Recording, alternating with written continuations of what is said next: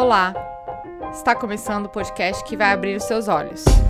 Eu sou a Aline Hack, a operadora do direito que adora problematizar. A Campus Party 12, que aconteceu em São Paulo no mês passado, inovou.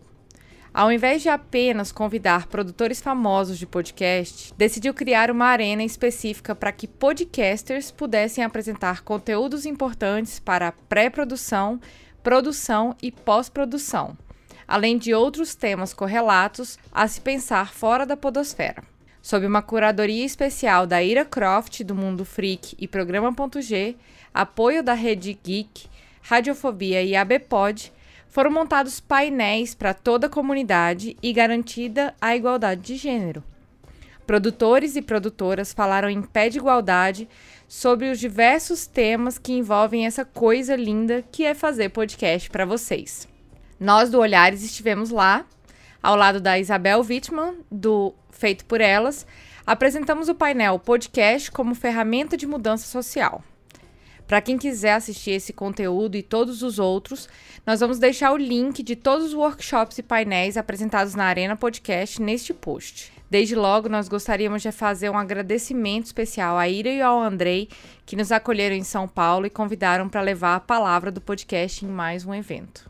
E para quem não sabe o que é a Campus Party, é um evento de tecnologia, inovação e empreendedorismo, onde são apresentados vários projetos que podem ou que já estão mudando a nossa realidade. Como tivemos a oportunidade de aproveitar a Campus Party integralmente, nós acompanhamos alguns painéis onde mulheres falaram não só sobre a desigualdade de gênero dentro desses ambientes, mas também como elas estão atuando dentro desses espaços. Essas mulheres são grandes vitoriosas. Infelizmente, não foi possível trazer a voz de todas as mulheres para este episódio, seja por falta de tempo, porque várias palestras aconteciam simultaneamente, ou seja porque elas são pessoas muito importantes, né, e tinham compromissos depois. Nós gostaríamos de destacar três palestras que nós assistimos. De certa forma, elas se interligam. Falam de representatividade, de vulnerabilidade e de apoio. Nós precisamos criar espaços, daí a representatividade. Quem chega primeiro ajuda a próxima, daí o apoio. E aquelas que estão numa situação mais vulnerável ou que chegaram aqui pela primeira vez precisam ainda mais desses lugares, dessas vagas, dessas referências e desse apoio conjunto. No fundo, toda a Campus Party foi uma grande demonstração de sororidade.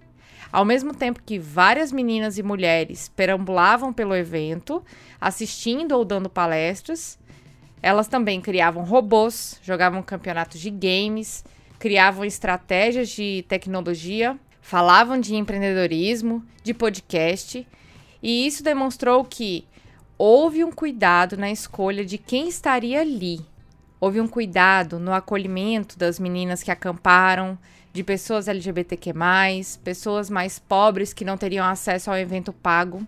E quem falou um pouco mais sobre esse assunto foi quem esteve lá dentro fazendo diferença.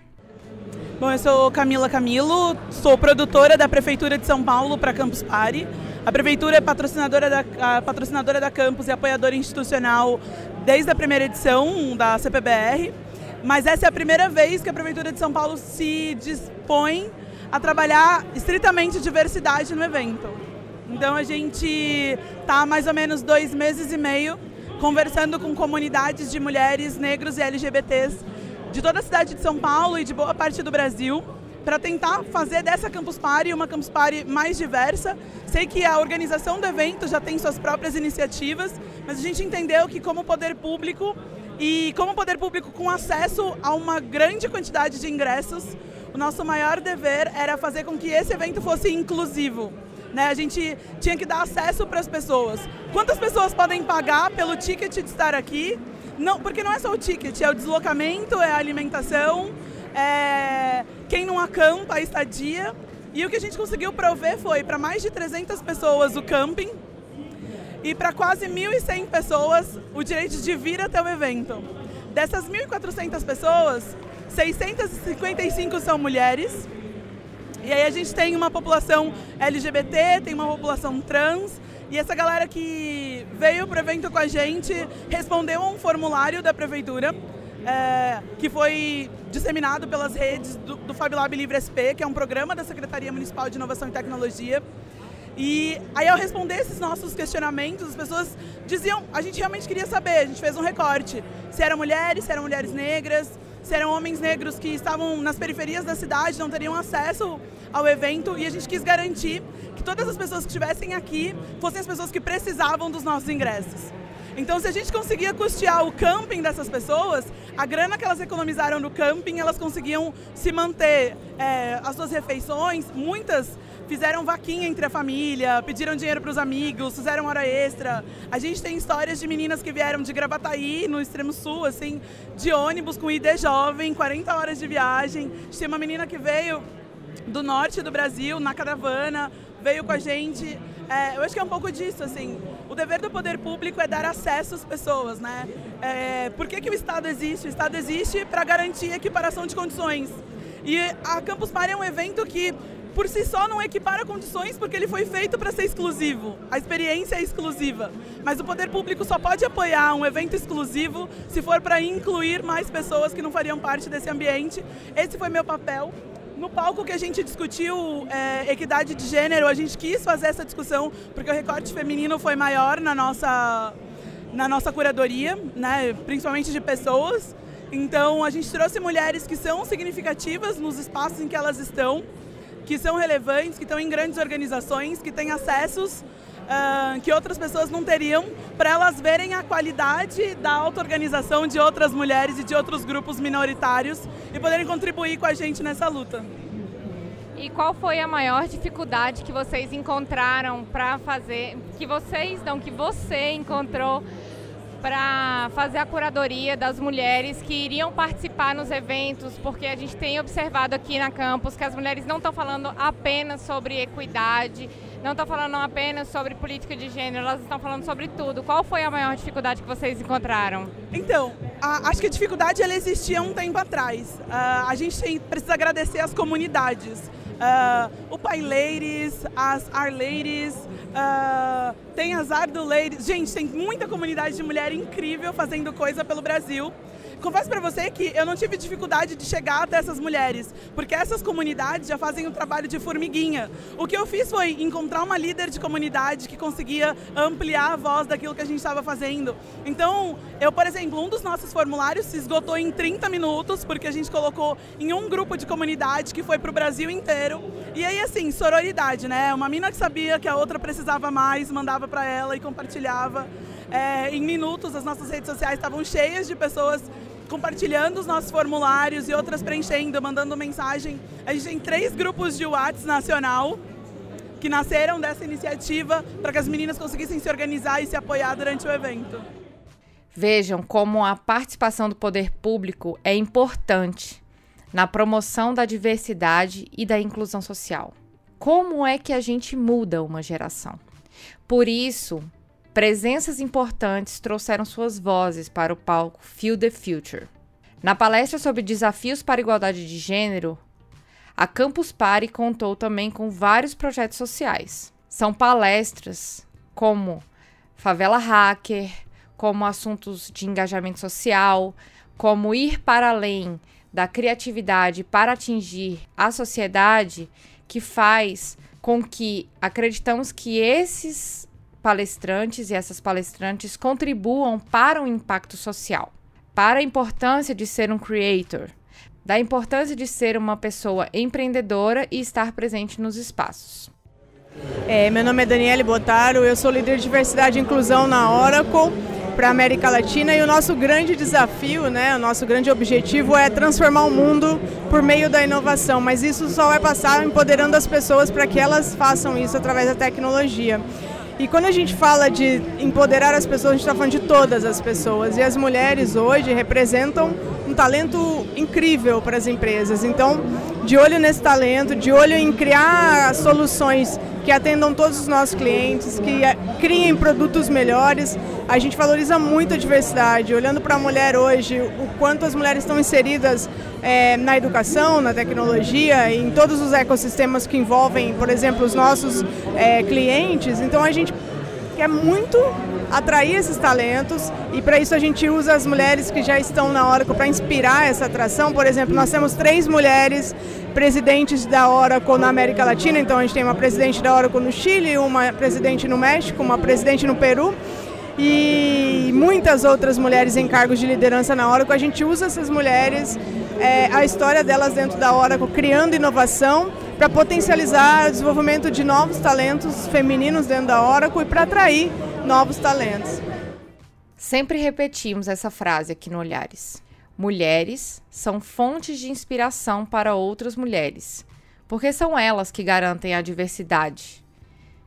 Se ela for respeitada, claro. Por isso estamos falando da importância de se encontrar líderes. As mulheres precisam de outras para se espelhar. A gente não pode ser aquilo que a gente não vê, não é mesmo? Nós precisamos de uma referência. E não é só isso. Nós precisamos também falar da necessidade de se contratar consultoria de gênero. É esse trabalho que vai lembrar uma empresa e quem está ali dentro a respeito da desigualdade. Se as empresas não mudarem, vão reproduzir interna e externamente essas desigualdades. Exigir responsabilidade sobre os atos de todos é uma tarefa da empresa. Afinal, se a gente aprende a ser, a gente também pode aprender a não ser mais machista, racista, preconceituoso, opressor e aí vai. E quem conta pra gente como fazer isso é a é, meu nome é Mariana, eu Mariana Macari, eu sou consultora em diversidade e inclusão e eu trabalho com foco em gênero e raça e classe. Eu acredito que para a gente avançar, não esperar né, 200 anos, mais aí séculos, para a gente ter uma equidade de gênero, uma equidade racial, uma maior justiça, a gente precisa basicamente de três coisas. Primeiro, é, colocar o dedo na ferida. A gente precisa ser mais é, exigente com relação às organizações, né? principalmente as grandes empresas. Eu acho que como disse o Homem-Aranha, com grande poder e grande responsabilidade, as empresas impactam a vida de milhares de pessoas, né? Então elas têm sim uma grande responsabilidade. A gente precisa é, exigir mais delas, como dizem os americanos, né? Hold them accountable, para usar uma expressão chavão aí no mundo corporativo. Então, como eu estava dizendo, a gente precisa, é, assim, dizer, olhar para os processos seletivos de promoção e já partir do pressuposto que eles não são justos. Eu acho que esse mito da meritocracia faz com que muitas vezes a gente se infle, né? Dentro das organizações fala aquela, aquela autoelogio de que nós somos justos. Não, se você está no Brasil, você precisa provar para mim que você é justo. Porque o Brasil é uma sociedade sistemicamente injusta. Então, se você está operando aqui, a chance de você estar tá contaminado ou estar tá baseado nesses fundamentos de justiça é muito grande. Então, você prova para mim que o teu processo é justo. Eu acho que isso é colocar o dedo na ferida, né? É fazer um escrutínio mesmo severo das organizações. Não porque elas sejam más, mas por conta desses problemas que a gente tem que são muito enraizados na sociedade. A segunda coisa é ter uma abordagem interseccional, que é uma palavra que está muito na moda, mas que a gente, eu, eu vejo interseccionalidade como uma forma de união. A gente fala muito, por exemplo, de mulheres, mas quem são essas mulheres? A gente trata a mulher como uma categoria universal. E ela não é uma categoria universal, é diferente ser mulher branca de ser mulher negra, né? é diferente ser mulher trans de ser mulher cis. Quando você tem um olhar interseccional, quando você entende que essas opressões, elas se atravessam, elas interagem, elas criam formas extremamente cruéis né, de oprimir as pessoas, se você começa a enxergar essas coisas, você, por exemplo, começa a ter as chances de uma mulher branca ter mais solidariedade com uma mulher negra, de uma mulher cis, que é aquela que se identifica com o gênero com o qual nasceu, ter uma solidariedade mais aprofundada com uma mulher trans. E a gente começa a ver os privilégios que a gente tem também como mulher para, é, de fato, criar o que a gente fala que é sororidade, mas muitas vezes não se aplica porque a gente não tem esse olhar, né? E eu acho que isso aumenta, nós como mulheres somos mais fortes falando dessas opressões, é a forma como eu descreveria interseccionalidade. E a terceira forma é essa palavrinha sistêmica, né? Eu, eu vejo muitas vezes as empresas criando programas pontuais, tendo metas de recrutamento, mas não olha para a cultura, tem uma meta de promoção, mas não está olhando de repente para se as mulheres estão liderando equipes ou se elas estão confinadas a aqueles papéis que são vistos como das mulheres. Então a gente precisa, é como se você pegasse assim, o prédio, fatiasse, fizesse uma sessão transversal, como se diz na aula de laboratório, e olhasse para todos os processos, né? A gente tem que olhar para tudo, para a cultura. Desde a hora que a gente entra numa empresa, a forma como a catraca é colocada já é um processo. Então, a forma como as pessoas se tratam, quais piadas são aceitáveis, é isso que eu chamo de uma abordagem sistêmica, porque daí a gente vai entender onde é que estão, a chance da gente entender os problemas é maior e a gente achar as alavancas, porque também assim, lutar contra todo o sistema de uma vez é difícil, né? Não é impossível, mas é difícil. A gente pode ser expelida por ele. Então, encontrar onde estão os pontos que a gente pode trabalhar. Quem é aquela pessoa no RH que é um aliado? Quem é aquele líder que pode melhorar? Então, esses são, são alguns exemplos básicos de como a gente vai achando essas alavancas do sistema, que alavanca é aquele conceito, onde você aplica uma força né, que vai ter um retorno ótimo para a gente, de fato, também não se desgastar e não ficar cansado demais, porque a luta é grande, né? Acho que é isso. A Mariana falou sobre abordagem sistêmica. Mas afinal, o que, que é isso? O que, que ela está reproduzindo? O que, que pode ser mudado? Quando nós falamos de abordagem sistêmica de uma desigualdade, nós estamos falando sobre as várias camadas sociais da qual ela faz parte. Estudar e apontar cada uma dessas camadas faz compreender por que as pessoas ou grupos de pessoas se comportam de determinada forma. Ou seja, Antes de criticar, devemos avaliar os segmentos sociais em que uma empresa está inserida. Qual é o público dessa empresa? Que produto ou serviço ela fornece? Quem são as pessoas que trabalham ali? Quais são os seus contextos familiares, sociais, escolares, comunitários? Muitas vezes a forma como essas pessoas são pagas respondem muitas dessas perguntas.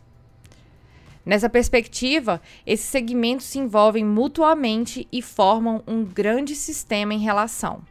E você me pergunta, Aline, o que, que isso tem a ver com desigualdade de gênero? Tudo, gente. Precisamos buscar sempre empresas que compactuem com a igualdade de raça e classe Precisamos observar se essas empresas dão oportunidades iguais para as pessoas que ali trabalham, independente de gênero, classe, raça, cor, sexualidade. É importante um treinamento em diversidade, já que o preconceito pode ser da pessoa, mas a discriminação é de uma empresa.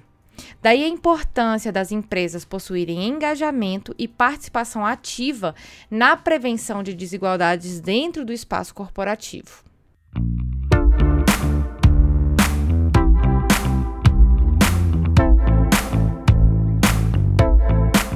Feito esse primeiro apanhado de inspirações, vem um segundo momento. Precisamos aprender a falar sobre resultados. Porque nos negócios, ainda não há igualdade de gênero. Nós mulheres precisamos pensar estrategicamente. Quando a mulher assume a autonomia financeira, ela assume a autonomia da sua vida. E a importância de se investir em mulheres vem não só disso, mas vem a partir disso também.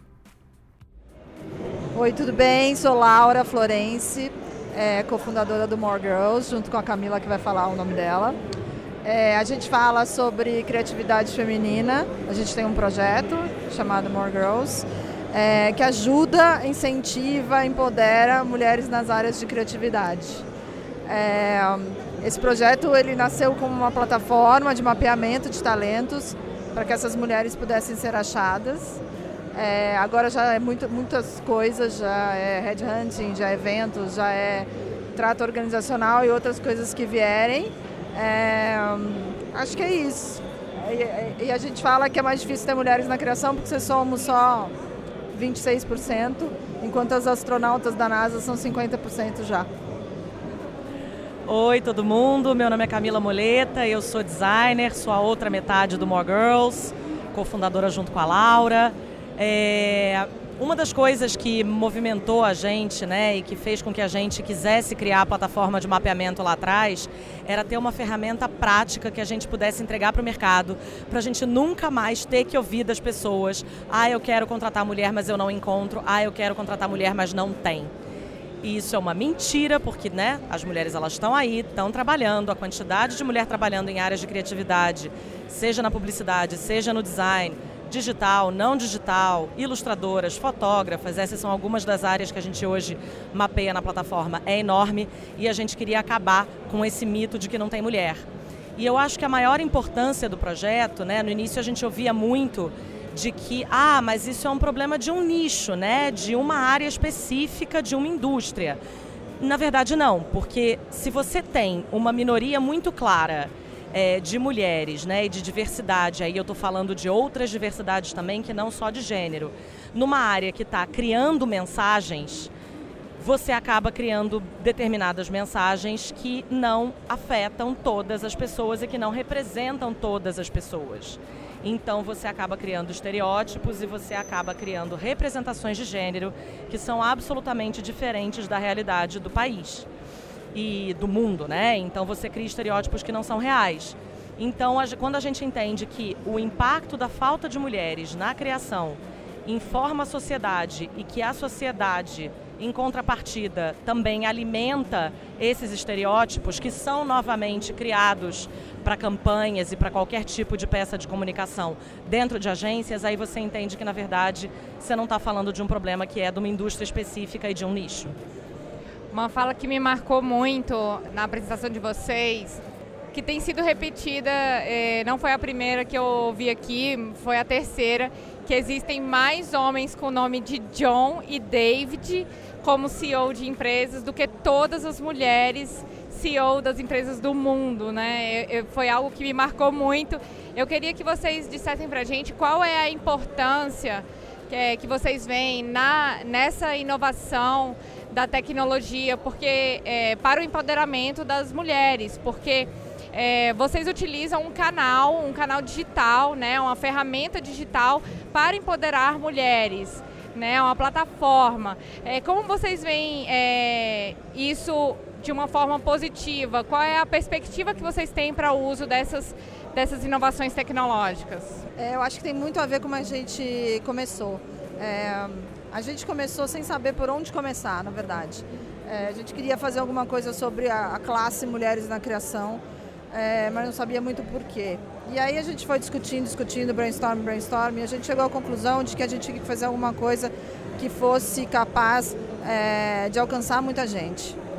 Eu tinha lá um Excel no meu computador de nomes de mulheres, quando me pediam indicação, que era uma coisa que tinha a ver só com o meu nicho, né, com o meu, meu conhecimento. Né? Ele não era grande o suficiente para mudar alguma coisa.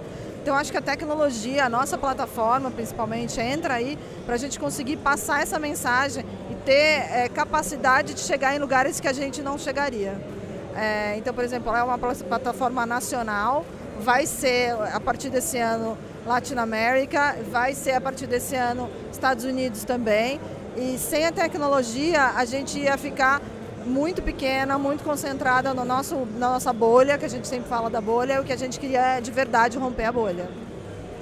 E fala pra gente, Camila, é, sobre essa, esse pacto que vocês têm feito com as empresas, com as agências de publicidade, que não é necessariamente é, algo tecnológico, é uma coisa ali, corpo a corpo, tem que ir, tem que conversar. É, como é que vocês estão fazendo é, essa, essa, essa requisição de compromisso aí? Como é que vocês estão fazendo é, essa, esse pacto com as agências de publicidade? Fala um pouco dessa, dessa proposta de vocês.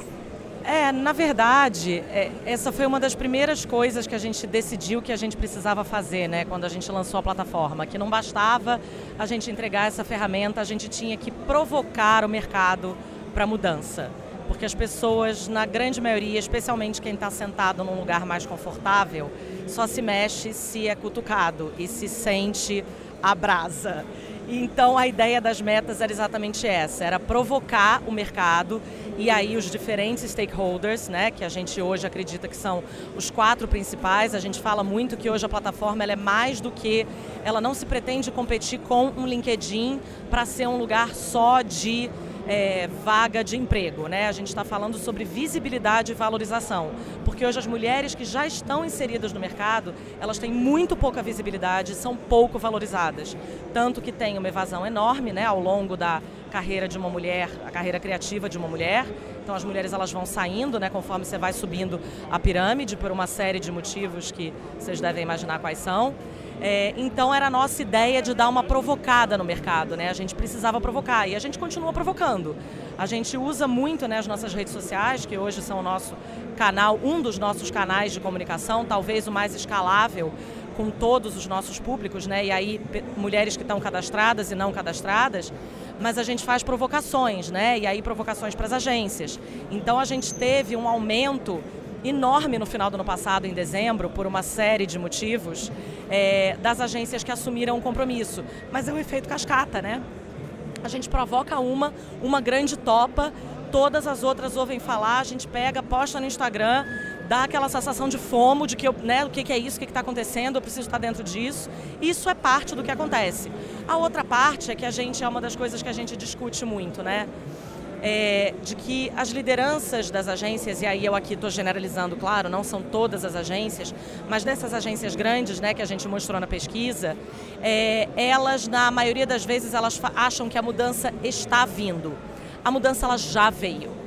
Você pode escolher ser pioneiro e fazer parte dessa mudança agora, ou você pode ficar para trás e ter que, de repente, esperar ter mais mulheres inseridas no mercado, mais mulheres preparadas, por exemplo, para serem líderes. Hoje tem muita mulher no mercado criativo, de repente nem tantas assim preparadas para liderança. Então você pode assumir hoje ou você pode ficar para trás, mas a mudança ela já começou. Então, se vende uma exigência de um cliente de uma, de uma determinada agência, se vende uma exigência do global, a gente sabe que hoje todas essas agências maiores fazem parte de grandes grupos de comunicação globais. Se essa demanda vem do global, vocês precisam ter mulheres né, no corpo de liderança de vocês, vocês precisam ter 50% de mulheres, e você chega numa situação em que você é obrigado e você não faz a mudança de um jeito mais estruturado, mais preparado, vai ser pior, né? Então, ou você assume a liderança nessa mudança, ou então você vai ficar para trás muito em breve. Tá? Já aconteceu. Tudo bem. E quando nós chegamos lá? É, gente. Quando a gente chega lá, quando a gente vence todas essas etapas, etapa de desigualdade de gênero, teto de vidro, a gente chega naquele posto que a gente sempre almejou. Aí acontece a segunda etapa da nossa vida, né? Muitas vezes nós mulheres não fomos criadas para liderar, para arriscar. Nós possuímos um desafio diário de lidar com as nossas próprias emoções, lidamos com a culpa, com receio, com senso de perfeccionismo extremo, porque ele existe. Nós estudamos mais e ganhamos menos. Quantas vezes não atribuímos o sucesso à sorte e não à competência? Obrigada, Aline. Obrigada pela oportunidade. Bom, meu nome é Amanda Gomes, sou uma das cofundadoras. A escola surgiu em 2017, a primeira turma da escola surgiu em 2017. É, com qual finalidade? Né? Hoje a gente vê no Brasil uma, um gap muito grande, um grande das mulheres em posições de comando nas empresas.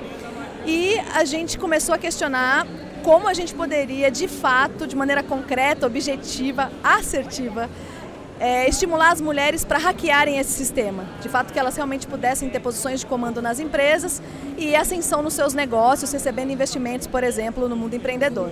Então a gente percebeu que várias iniciativas traziam bastante a motivação, mas não a qualificação de habilidades emocionais e técnicas. Então assim nasceu o Elas, que é a primeira escola de liderança feminina do Brasil.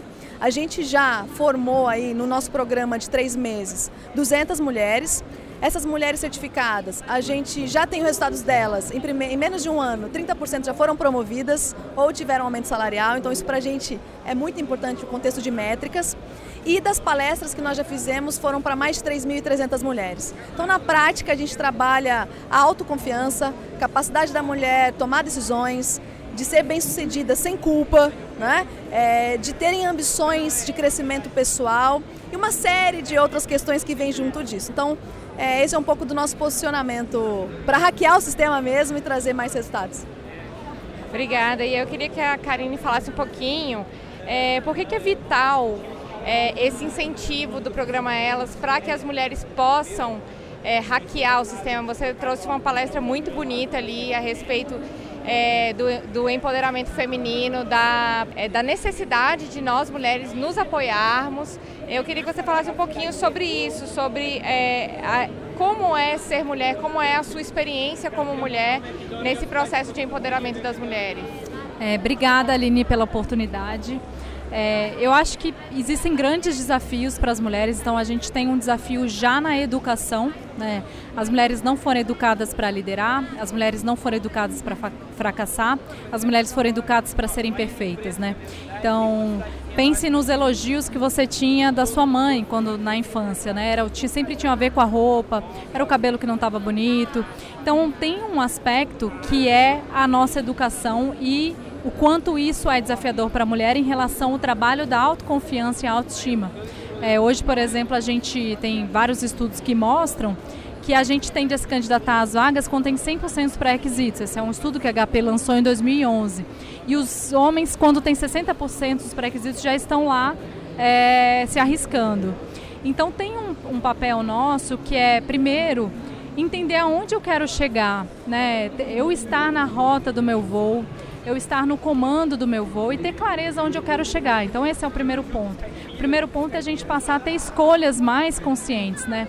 Vai ser desafiador, sim. Quanto mais alto é o cargo, quanto mais a maturidade vai ter os desafios da mulher em relação ao cuidado do filho, ao cuidado da família, só que ela vai ter que aprender a fazer escolhas mais conscientes né, e, e tendo clara essa rota que ela está traçando para elas. Então, a escola trabalha com competências socioemocionais. Então, a gente ensina as mulheres a terem a clareza da rota delas, mas ao mesmo tempo elas serem mais articuladas no ambiente, porque no fundo o que, que acontece? A gente está tratando das nossas emoções, de como que a gente aprende a dominar as nossas emoções e lidar com relação de poder, né, a ser mais estratégica, aprender a ler o ambiente que a gente está, para a gente se tornar mais articulada e se posicionar. A gente precisa aprender a falar sobre resultado, né? Hoje a gente é um grande desafio para as mulheres, sim, ter a capacidade de delegar a capacidade de dizer não para aquilo que ela não gosta e sim para aquilo que ela quer, né? E, e, isso tem a ver com essa, esse trabalho de se posicionar mais e de se arriscar mais enquanto mulher. É, teve uma fala sua que eu achei bem interessante, Karine, que você falou sobre o quanto a mulher movimenta o PIB, isso no Brasil e no mundo. É, você é, pode trazer para a gente um pouco disso, do quanto é importante investir nas mulheres para aumentar não só o empoderamento, mas também o crescimento econômico? É, hoje tem vários estudos, Aline, que mostram, por exemplo, um estudo da McKinsey que fez uma projeção se a gente tivesse equidade de gênero no mundo em 10 anos, ou seja, em 2029, a gente teria um aumento no PIB global de 28 trilhões de dólares. Então, a, o convite que a gente faz para homens e mulheres é olharem isso não só com uma ótica de responsabilidade social, mas como uma ótica de resultado que a empresa está perdendo por falta de eficiência. Né? Se a gente tivesse mais diversidade, a gente teria produtos mais inovadores, mais inclusivos, mais pessoas felizes com, com os produtos. Um exemplo que eu trouxe na minha palestra foi a, hoje a questão da inteligência artificial. A gente está aqui num evento tecnológico todo mundo está falando de internet das coisas, inteligência artificial, é, mas os algoritmos hoje estão enviesados, né? Então hoje a gente tem uma massa de profissionais, programadores, homens brancos, né? E isso, por exemplo, tem impactos é, na pessoas com cor de pele negra. É, muitos algoritmos hoje não estão identificando mais uma pele negra que coloca a mão embaixo de um sabonete líquido e que não reconhece esse sabão até algo mais desafiador, que é, por exemplo, num carro autodirigível, você simplesmente não vê uma pessoa negra porque ele não ele não está na, na base dele de código pessoas diferentes. Então eu, trou eu trouxe um, um nível mais drástico para a gente começar a fazer essa reflexão do impacto que a ausência de diversidade tem na tecnologia.